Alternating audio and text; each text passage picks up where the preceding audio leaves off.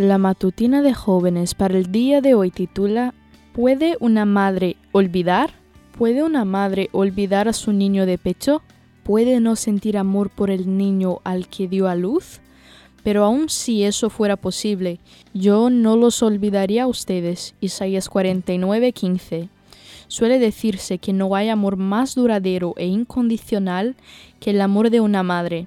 Por todos lados podemos leer historia de madres que dieron su vida por sus hijos, que se esforzaron en darles una oportunidad en la vida a costa de grandes sacrificios personales y también de madres que oraron ferviente e incansablemente por sus hijos, para que éstos se acercaran a Dios. Solo en la eternidad conoceremos muchas historias que quedan olvidadas, cuando Dios premie su labor inigualable.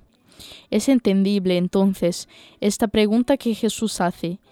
El instinto maternal tan fuerte que hace que las madres cuiden con uñas y dientes a sus crías en todo el reino animal debería ser un buen ejemplo de un amor incondicional, un amor solo superado por el amor divino. Sin embargo, en esta tierra de pecado e imperfecciones, aún este amor a veces queda en tela de juicio. Muchas madres caen en el egoísmo, en la irresponsabilidad y en una mala crianza de sus hijos, ya sea por descuido, por sobreprotección, por violencia, por abandono y cientos de causas más. Me llamó la atención un artículo publicado por la revista National Geographic que contaba la historia de un avión que tuvo que regresar de emergencia al aeropuerto porque una mujer había olvidado a su bebé. Aparentemente el bebé había quedado en el área de embarque de la terminal del aeropuerto.